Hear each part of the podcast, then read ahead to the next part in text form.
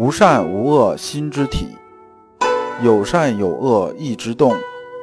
知善知恶是良知，为善去恶是格物。各位同道，大家好，我是老刘刘长志。您现在在收听的是由老刘播讲的《传习录》通俗讲解。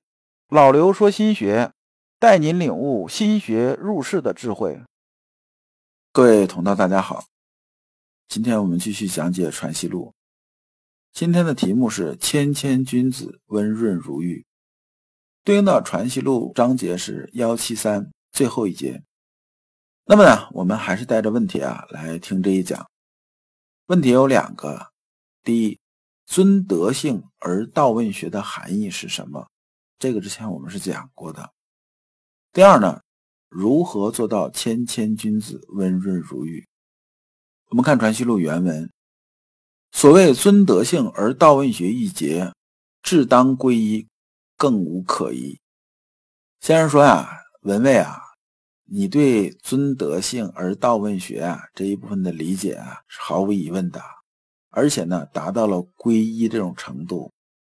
这个一呢还是唯精唯一的意思，就说你已经达到了一呀，已经达到了一了。那么这里边呢，尊德性而道问学啊，是什么意思呢？因为之前讲的是零零碎碎的，在这里呢，老刘再讲一下：君子尊德性而道问学，致广大而尽精微，极高明而道中庸。这个是中庸的总纲。那么这里边呢，有两个词，我讲一下。讲完了之后呢，你基本上就明白尊德性而道问学是什么意思了。这两个关键词是什么呢？第一个是德性，我们经常讲说这人德性怎么样怎么样。那么德性究竟是什么意思呢？德性啊，就是我们先天本具之性，就是《传习录》里边我们一直讲的天理落在心之本体上，这就是德性。德性是什么呢？德性就是道。《易经》里面讲一阴一阳之谓道。而我们每时每刻都在这个道里边。当天理落在心之本体上，就是啊道的运转流行，就是良知，就是德性。仁义礼智信这个东西啊，从来不在外面，他们是我们本来就有的。仁义礼智信呢，只是啊道对外这种表现，或者说啊良知对外这种表现。这里边讲啊，尊道就是尊德性。尊德性呢，就是治良知。我们不让良知啊，它流失掉，不让它堕落掉，不让它异化，就是尊德性。这听着稍微有点绕，其实尊德性啊，就是治良知。道问学这个三个字呢，我们把它做一下分析，做一下断句儿。如果不断句儿的话，你基本看不懂。道呢，你可以看作名词；问呢，可以看作是动词。那么学呢，也可以在这里边看作是名词，因为学它也有动的意思，但是它是指啊这么一个事儿。道问学的意思啊，就是说啊，你所学所问都不要离开道。就是我们之前讲说学问，学问，学问是什么呢？学问无非是入世的人情世变。如果入世的人情世变你都搞不定了，谈什么有学问的？我们经常说，我这人很有学问的。你看我才高八斗，学富五车，我这个很多东西啊，引经据典，上下五千年，纵横八万里，我都知道。但是入世呢，没法入世，跟谁谁出不来，这不叫有学问。因为你觉得你脑子里的东西多，是不是啊？不是现在这个科技这么发达，我随随便便搞个几 T 的硬盘，可以把一国家图书馆全装进去。你想查什么，我马上就给你查出来。那我们总不能说啊，说这个硬盘很有学问吧？那如果说硬盘都算很有学问的话，那学问这事儿啊，那真就没法讲了。所以你光有这个知识储备，光是啊，我能记忆，能怎么着？这不叫学问。学问，学问在于什么呢？在于应用。如果不能在人情世变，不能在入世中啊，把这些东西应用好，这东西不叫学问，没有用。你脑子进化成一块硬盘了，在别人眼中，那硬盘呢，就是没智商的，那是傻子。所以啊，我们所学到的所有知识这些东西呢，我们在行的时候啊，不要离开道，这是道问学的这种本意。也就是说啊，让博学之、审问之、慎思之、明辨之、笃行之啊，贯穿自己的人生，以道不断叩问为学。也就是说啊，我们心学里面讲的什么呀世上魔，世上魔呢，就是致良知。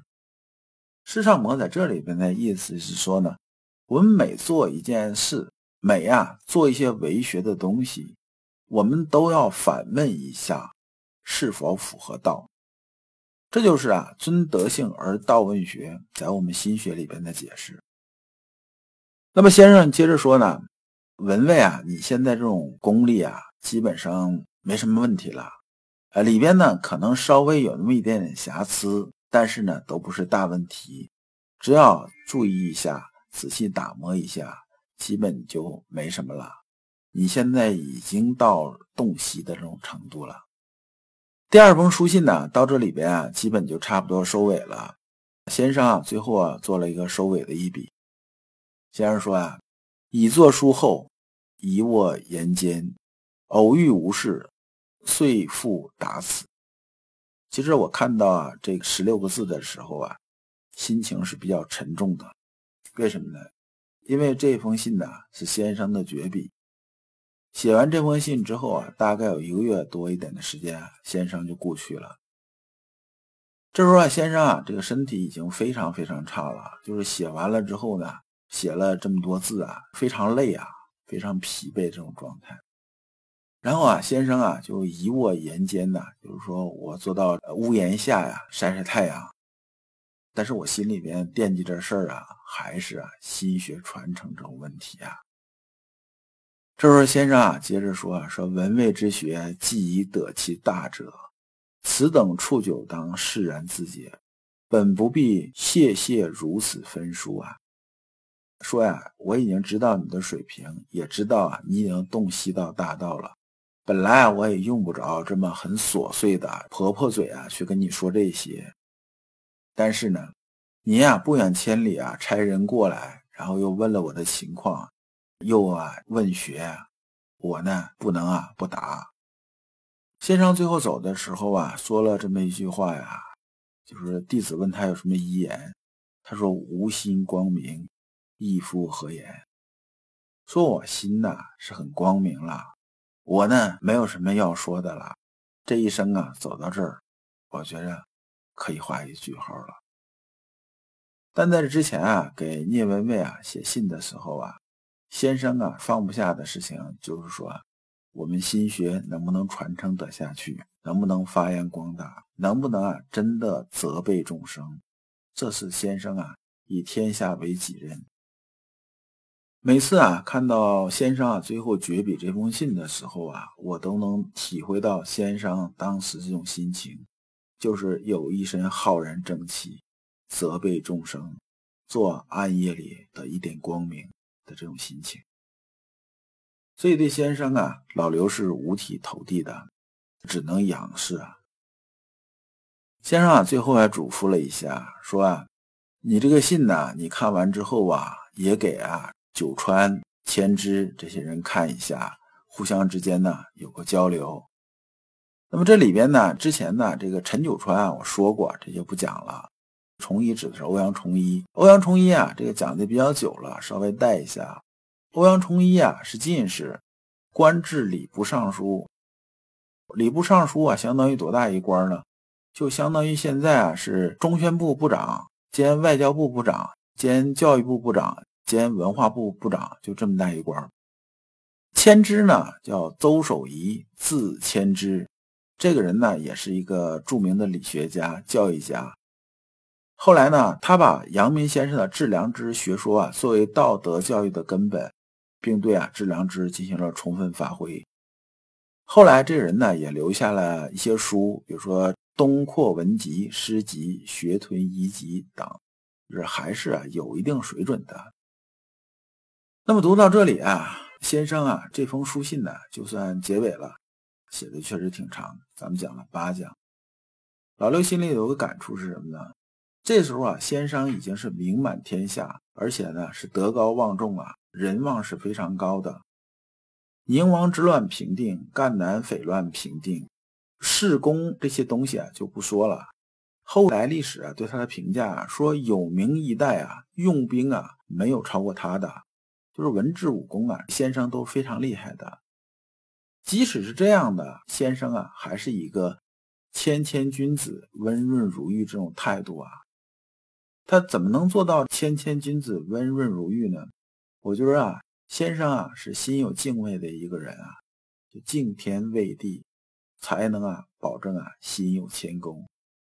这一点呢，我们做为学这些人呢，无论是学术你有多高明啊，当你想把这尾巴翘起来的时候，你要想想，你真的比先生更牛、更厉害吗？如果不能，那你凭什么把尾巴翘起来？这讲啊，我们就讲完了。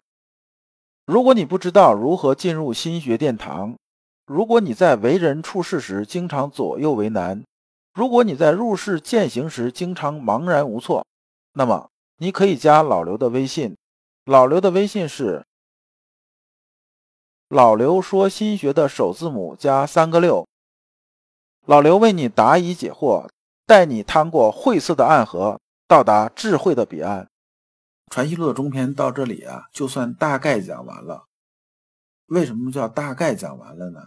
是因为有一部分内容啊，就是蒙训大义士刘伯颂等，就是龙场诸生啊这一部分呢，在传习录里边呢，有的章节是归到外面去了，有的是归到中篇里边来了。